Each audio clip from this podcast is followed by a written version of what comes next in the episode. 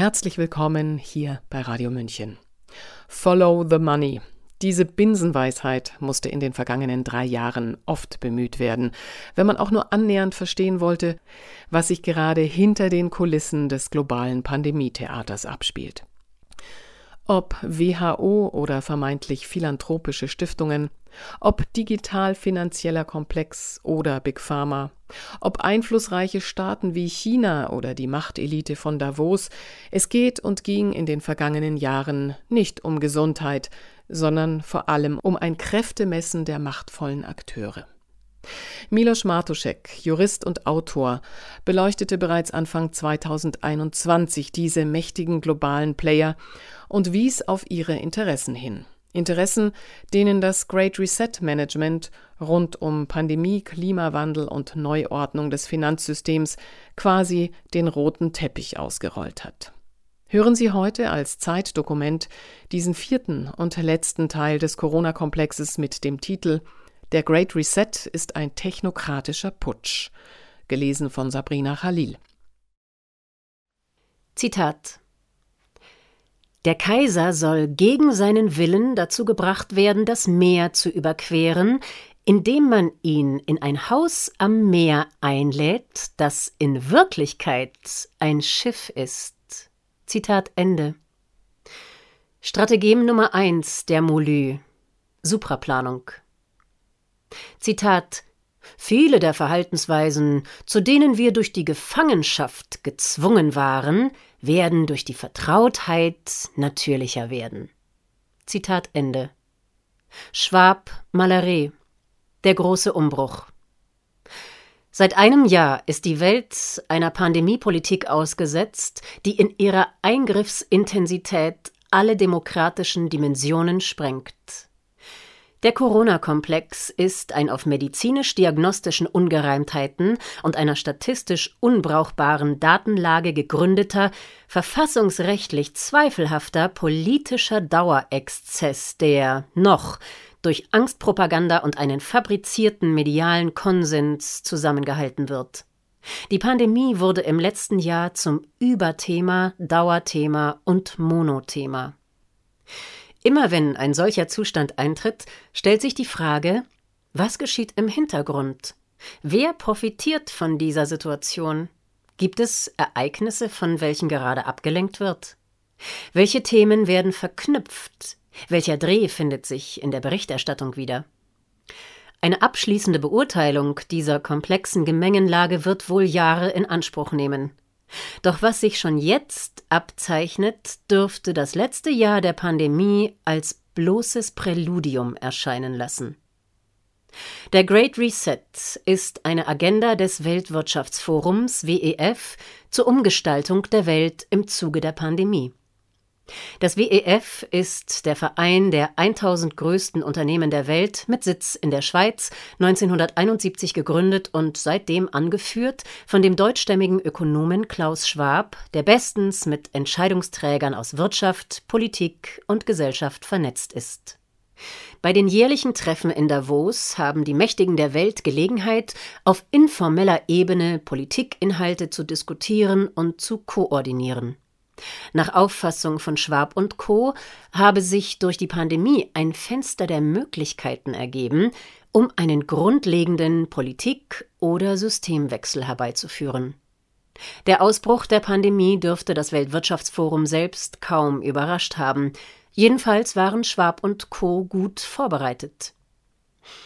Im Oktober 2019 fand das Planspiel Event 201 in New York statt, in welchem der Ausbruch eines Coronavirus simuliert wurde. Die Teilnehmer besprachen Reaktionsmöglichkeiten und Kommunikationsstrategien wie die Bekämpfung von Falschinformationen im Internet mit technologischen Mitteln. Die Simulation wurde unter anderem von der Bill and Melinda Gates Stiftung sowie dem WEF finanziert. Ende Dezember 2019, also zwei Monate später, machten erste Nachrichten von dem Ausbruch des SARS-CoV-2-Virus in China die Runde. Erst am 17. Januar 2020 wurde eine Pressemitteilung über das Stattfinden des Events 201 veröffentlicht. Kurz darauf fingen Medien verstärkt an, vom Ausbruch des Virus zu berichten und, wie die New York Times, von einer Gefahr für die Weltwirtschaft zu sprechen, obwohl es zu diesem Zeitpunkt weltweit laut WHO erst 25 Tote gab. Vom 20. bis 24. Januar fand das Treffen des Weltwirtschaftsforums in Davos statt und die WHO versuchte zunächst erfolglos am 22. Januar einen internationalen Gesundheitsnotstand auszurufen, was am 30. Januar nachgeholt wurde. Im Mai 2020 riefen zahlreiche Stars wie Robert De Niro, Kate Blanchett und Madonna in einem offenen Brief zu einem weltweiten Umdenkprozess im Zuge der Corona-Pandemie auf. Friedensnobelpreisträger und Mikrokrediterfinder Mohammed Yunus, der die Initiative unter dem Hashtag The Time Has Come lancierte, sprach davon, dass eine Rückkehr zur Normalität selbstmörderisch wäre. Es sei jetzt eine Abkehr von Konsumismus und Produktivität einzuleiten, um das Klima zu retten. Diese Aktion wurde in Zusammenarbeit mit dem WEF durchgeführt. Im Juni 2020 kam das Buch Der große Neustart, englisch The Great Reset, wörtlich Der große Umbruch auf den Markt, begleitet von einer Kampagne mit Prince Charles und zahlreichen Prominenten und Politikern. Immer mehr Entscheidungsträger sprechen seitdem von einem Great Reset und einem Build Back Better. Ursula von der Leyen sagte wörtlich, Zitat, die Notwendigkeit von globaler Zusammenarbeit und beschleunigtem Wandel werden Antreiber des Great Reset sein. Und ich sehe das als nie dagewesene Chance. Zitat Ende. Im Oktober widmete das Time Magazine der WEF-Agenda die Titelgeschichte. Die Autoren waren unter anderem Klaus Schwab, die IWF-Präsidentin Kristalina Georgieva und die Ökonomin Matsukato, eine Vertreterin der Modern Money Theory, welche eine unendliche Verschuldungsmöglichkeit für Staaten vorsieht. Im Januar 2021 fand das Treffen von Davos als Online-Veranstaltung unter dem Motto des Great Reset statt. In den Medien wurde diese Agenda entweder gar nicht behandelt oder in die Nähe einer Verschwörungstheorie gerückt. Im Kern beschreibt der Great Reset eine Umgestaltung des gegenwärtigen kapitalistischen Systems. Schwab schlägt, zugegeben nicht zum ersten Mal, einen Stakeholder-Kapitalismus vor. Unternehmen sollen nicht mehr nur nach Gewinnmaximierung streben, sondern auch danach bewertet werden, wie sozial verantwortungsbewusst sie sind, also wie grün, inklusiv und nachhaltig sie agieren. Die Begriffe grün, inklusiv und nachhaltig werden in Publikationen rund um den Great Reset wie ein Mantra wiederholt. Man pflegt eine kommunikative Nähe zum zeitgeistigen Konsens darüber, was als das Gute gilt. Denn wer will schon gegen das Gute sein? Zudem sprechen sich Schwab und Co. für eine Verstärkung von Public-Private Partnerships aus. Regierungen, große Konzerne und Stiftungen sollen verstärkt an Lösungen für die Welt arbeiten. Die Krise sei nur gemeinsam zu meistern.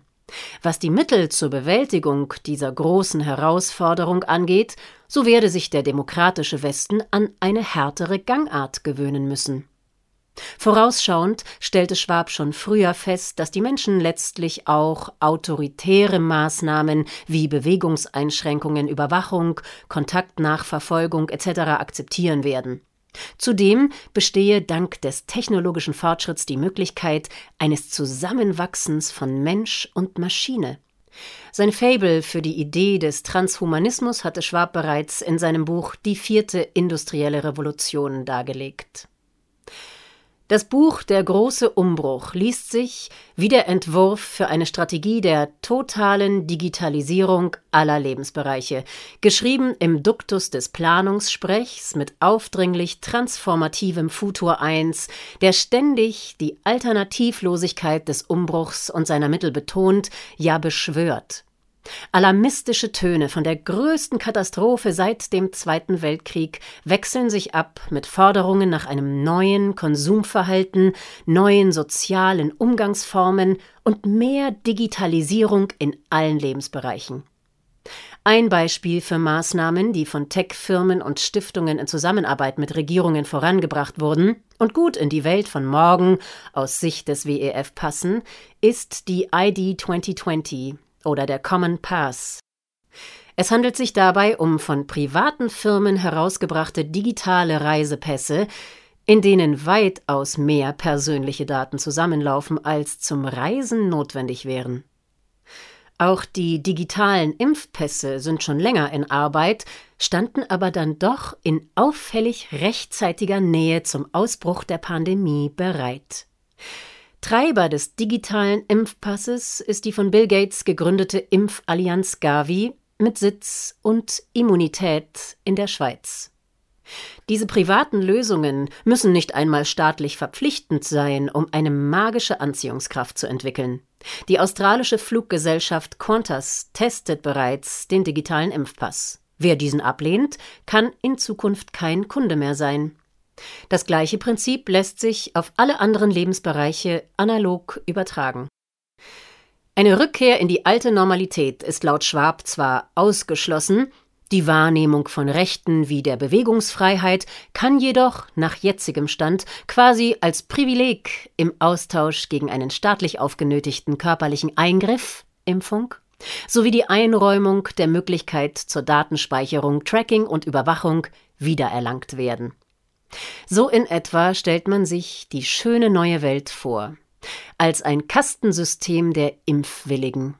Die Erprobung davon ist bereits in Israel zu beobachten. Auch die EU-Kommission arbeitet an einem Gesetzeswerk zu grünen Pässen.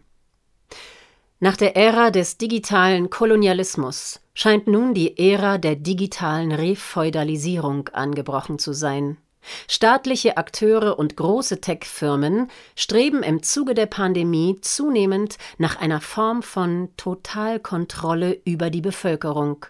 Der große Umbruch ist zugleich ein großer Zugriff auf den Einzelnen.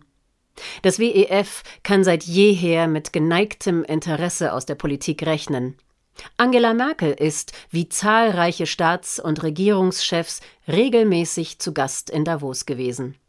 Aus Deutschland sind zudem zum Beispiel Annalena Baerbock und Jens Spahn Mitglieder des hauseigenen Young Global Leaders Programm.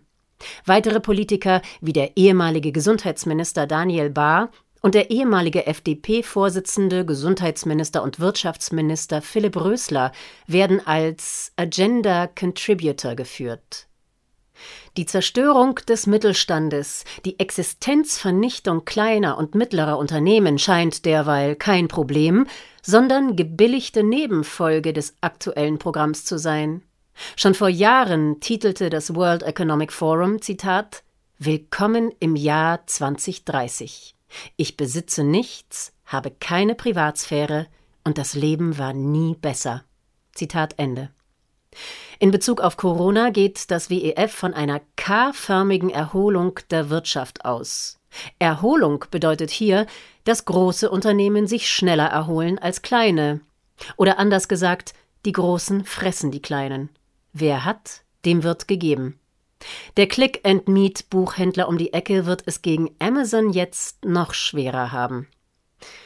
Die Pandemie kennt seit Beginn eine unermessliche Anzahl von Opfern der Maßnahmenpolitik. Schon jetzt sind die Folgen für den Mittelstand desaströs, aber auch Profiteure. Die Pandemie ist für manche eine Katastrophe, für andere schlicht ein Katalysator für den Wandel. Sie ist zudem eine Gemengenlage an Interessen, ein Anreizsystem zur Machtverteilung sowie die Gelegenheit, eine neue informelle Ebene globaler Entscheidungsfindung in den Händen weniger zu zementieren, deren Vertreter weder gewählt, transparent, ja nicht mal medial nennenswert behelligt und niemandem rechenschaftspflichtig sind. Schon jetzt sind deutliche Interessenslagen bei zahlreichen Akteuren erkennbar. Die Pandemie begünstigt zum Beispiel zahlreiche globale Player, deren Interessen sich im WEF bündeln.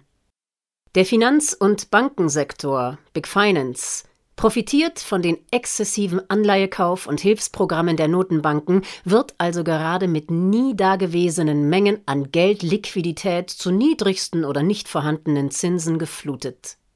20 Prozent aller je gedruckten Dollars sind allein im letzten Jahr entstanden, den Herbst dabei noch nicht eingerechnet. Auch große Tech-Firmen, Big Tech, Big Data, erleben Rekordumsätze, während analog operierende Firmen teilweise seit Monaten einem Gewerbeverbot ausgesetzt sind. Ebenfalls profitieren dürfte der Sektor der militärischen Überwachungstechnologie, Sicherheitstechnik und der Drohnentechnologie.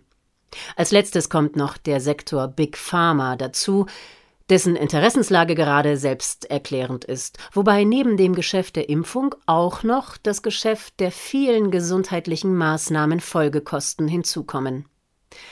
Der größte Profiteur der Krise dürfte allerdings China sein.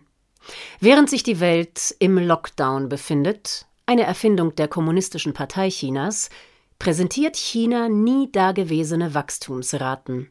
China möchte sich in den nächsten Jahrzehnten als militärische und ökonomische Supermacht positionieren.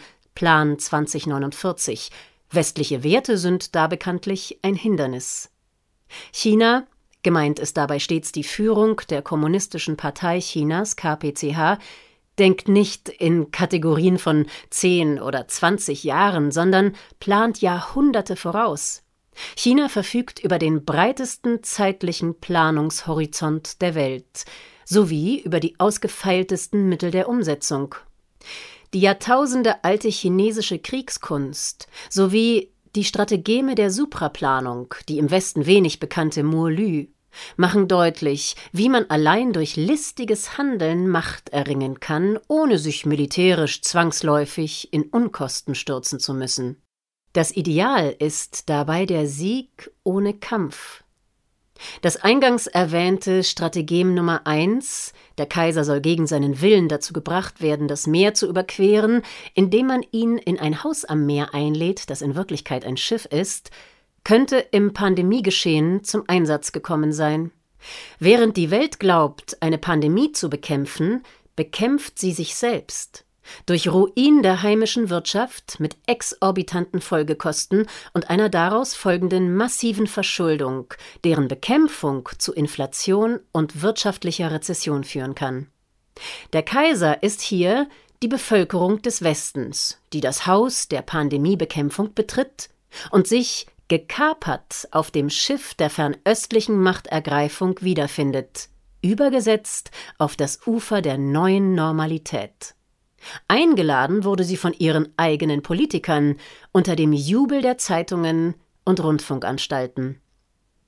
Um es klar zu sagen, es ist zum gegenwärtigen Zeitpunkt nicht auszuschließen, dass die Pandemie eine Form der hybriden Kriegsführung und Unterwanderung von Seiten Chinas darstellt oder zu dieser Gelegenheit gibt. Die Hauptwaffe ist dabei nicht das Virus selbst, sondern die Maßnahmen zu dessen Bekämpfung. Chinas behinderndes Verhalten bei der offiziellen Überprüfung der Ursprünge des Coronavirus durch Entsandte der WHO sind dabei ebenso auffällig wie die zunehmende Einflussnahme Chinas im Westen durch kulturelle Institutionen, mediales Sponsoring, den Aufkauf von westlichen Unternehmen und Investitionen in Infrastrukturprojekte wie Flugplätze und Häfen, von eigenen Technologien wie 5G ganz zu schweigen. Auch das wäre übrigens ein Strategem, nämlich das Strategem Nummer 25. Es lautet ohne Veränderung der Fassade des Hauses die Tragbalken stehlen und die Stützpfosten austauschen. Die Einflussnahme auf supranationale Organisationen und ihre Repräsentanten, die Nähe des WHO-Chefs zu China ist unbestritten, kann dabei als Teil der Strategie gelten.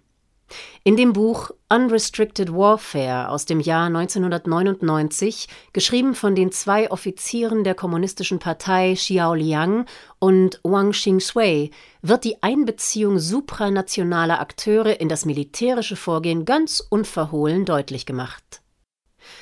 Man sieht es am Konflikt, den Australien und Neuseeland gerade mit China haben. Beide Länder gelten als Sandkästen Chinas für die Welt. Man sieht es am Einfluss Chinas auf die Lockdown-Politik in aller Welt. Und man sieht den Einfluss auf höchster Ebene in Deutschland im sogenannten Panikpapier des BMI, in welchem eine Gruppe von Forschern im Frühjahr 2020 empfohlen hatte, den Deutschen mit drastischen Bildern und Schreckensszenarien, unter anderem über einen qualvollen Erstickungstod durch Covid, Angst zu machen. Vor kurzem hat die Redakteurin der Wochenzeitschrift Demokratischer Widerstand, Aya Velasquez, den E-Mail-Verkehr der Expertengruppe mit dem BMI auf Twitter geleakt. In der Expertengruppe waren auch zwei Forscher, der Mao-Anhänger Otto Kolbel und Maximilian Mayer, die sich beide durch eine Nähe zu China auszeichnen und die kurz zuvor einen gemeinsamen Artikel veröffentlicht hatten, dessen Titel bereits vielsagend ist. Learning from Wuhan There is no alternative to COVID-19 containment. Von Wuhan lernen. Es gibt keine Alternative zur Eindämmung von Covid-19. Weitere China-freundliche Artikel fanden sich im E-Mail-Verkehr wieder. Im Verhältnis zu China erklärt sich wohl teilweise auch Schwedens abweichender Weg. Schweden befindet sich in einem diplomatischen Streit mit China und gilt als prominentestes Beispiel für ein europäisches Land ohne Lockdown-Maßnahmen. Und schließlich tauchen bei der Suche nach den Profiteuren in der Gemengenlage von Great Reset, Pandemiebekämpfung und Klimawandel immer wieder die Namen großer Stiftungen auf, die ökonomische und politische Machtinteressen hinter der Maske der Wohltätigkeit verstecken, also Philanthrokapitalismus betreiben. Am deutlichsten zu sehen ist die allgegenwärtige Aktivität von Bill Gates und der Bill and Melinda Gates Foundation, die sich einen nie dagewesenen Einfluss auf das globale Gesundheitssystem gesichert haben.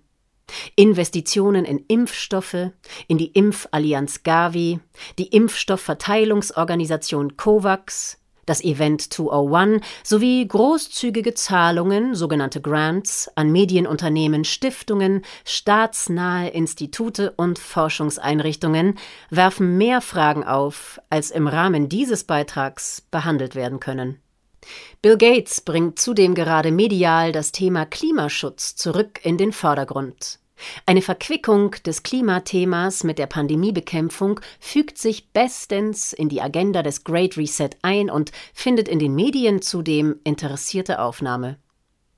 Zu China pflegt Gates gute Geschäftsbeziehungen. Er ist unter anderem an der Firma TerraPower beteiligt, die neuartige Atomkraftwerke an China verkaufen will und natürlich nicht nur dort.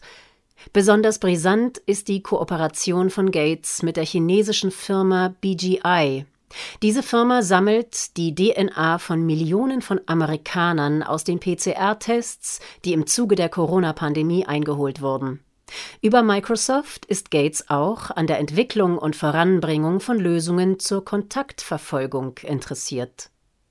Bill Gates einen Profiteur der Corona-Pandemie zu nennen, wäre eine höfliche Untertreibung. Wann in der Menschheitsgeschichte haben die Zeitläufte zuletzt einem einzelnen Mann und seiner milliardenschweren Stiftung so günstig in die Hände gespielt wie jetzt? Und wann wurde genau in so einem Moment zugleich so wenig kritisch darüber berichtet? Wenn man das Pandemiegeschehen als Kult bezeichnen will, dann ist Bill Gates so etwas wie der oberste Anführer, ein Guru mit hellseherischen Fähigkeiten, der die Welt zielsicher durch die Krise manövriert und immer genau weiß, was zu tun ist und was passieren wird. Oder, um es mit den Worten von Ursula von der Leyen zu sagen, Zitat Danke Bill und Melinda Gates für eure Führungsrolle und Hingabe. Zitat Ende. Schlussbetrachtung wir befinden uns in einer Situation, die im Ganzen schwer zu durchblicken ist, aber deren Ausläufer sich bereits abzeichnen. Mein persönliches Fazit, subjektiv, aber begründet, lautet folgendermaßen. Das Bedrohliche am Great Reset ist nicht unbedingt das, was uns davon bereits sichtbar und spürbar umgibt, sondern das, was jetzt im Eiltempo möglich wäre und bereits ausgerollt wird. Es sind die Umrisse einer global agierenden Weltgesundheitsdiktatur, ein korporatistisch agierender, kollektivistisch denkender, überparteilicher Apparat, bestehend aus Agenda-Willigen auf unterschiedlichen Ebenen, die sich vordergründig der Bekämpfung der Pandemie sowie der Umsetzung unverfänglicher Ziele wie Umweltschutz, Gleichheit und Inklusion verschreiben, dies jedoch Unterbrechung des Individuums und Verletzung zivilisatorischer Errungenschaften wie Grundrechten tun. Der Great Reset ist ein Akt der Machtergreifung durch aktive Vergänglichmachung der bisherigen freiheitlichen Lebensform. So wie Produkte eine bestimmte vom Hersteller festgelegte künstliche Obsoleszenz, also eine künstliche Lebensdauer haben, so haben dies auch Systeme. Dass sich das globale Finanzsystem seit der Krise 2008 nicht wirklich erholt hat, sondern an seine Grenzen stößt, ist offensichtlich. Währungsreformen sind zudem keine Neuerscheinung in der Geschichte. Der Reset hinter dem Great Reset könnte gerade derjenige des Finanzsystems sein, und jener wäre damit eine Art Notoperation am siechenden Finanzsystem. Schwab deutet diese Möglichkeit selbst in einem Zeitinterview an, wo er Analogien zum Zweiten Weltkrieg zieht, in dessen Nachklang neue Institutionen und Systeme wie das gegenwärtige in die Jahre gekommene Bretton Woods-System geschaffen wurden.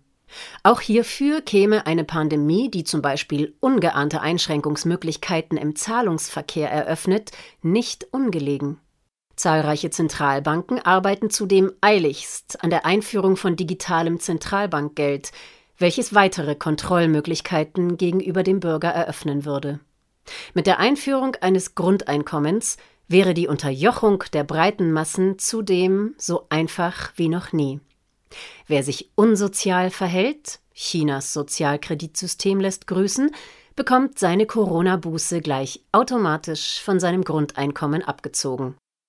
Die Machtergreifung, die wir gerade erleben, muss notwendigerweise eine Form der Fremdherrschaft sein. Die Bevölkerung wird zu großplanerischen Agenten wie dem Great Reset nicht befragt.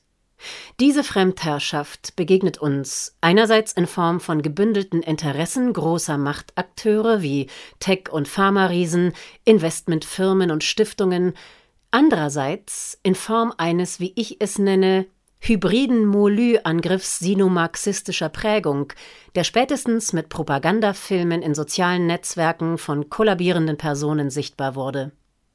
Auch das wäre übrigens ein Strategem.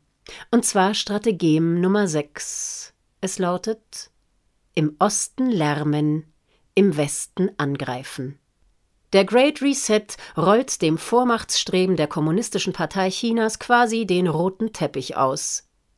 Diese aggressive Agenda trifft zeitgleich auf eine westliche Welt des relativen Überflusses, der medialen Ablenkung und geschäftig tuenden Apathie. Institutionen sind blutleer und träge geworden. Sie kehren sich zunehmend gegen den Bürger, also den Souverän, statt den Verfassungsauftrag zu erfüllen. Wieso wird in Deutschland gefordert, Querdenker und andere demonstrierende Bürger vom Verfassungsschutz beobachten zu lassen, nicht aber Politiker, die den Kollaps der wirtschaftlichen und staatlichen Ordnung unter dem Vorwand in Kauf nehmen, die Bevölkerung vor den Auswirkungen einer mittelschweren Grippe zu schützen? Damit gerät letztlich die Rolle des ungebrochenen Individuums in den Vordergrund, das vor der Wahrnehmung seiner Freiheit nicht um Erlaubnis fragt, sondern diese Legitimation aus eigener sittlicher Überzeugung wahrnimmt. Solange die Furcht vor Konsequenzen des Ungehorsams größer ist als die Angst vor dem Verlust der Freiheit, wird der Great Reset weitergehen. Sie hörten, der Great Reset ist ein technokratischer Putsch, den vierten und letzten Teil des Corona-Komplexes von Milos Martuszek, den wir hier als Zeitdokument brachten. Alle Texte und die relevanten Quellen finden Sie auf dem Blog Freischwebende Intelligenz, wo sie zwischen Dezember 2020 und März 2021 erschienen sind. Der gesamte Komplex ist dort auch als Hörbuch erhältlich. Sprecherin Sabrina Khalil. Mein Name ist Eva Schmidt.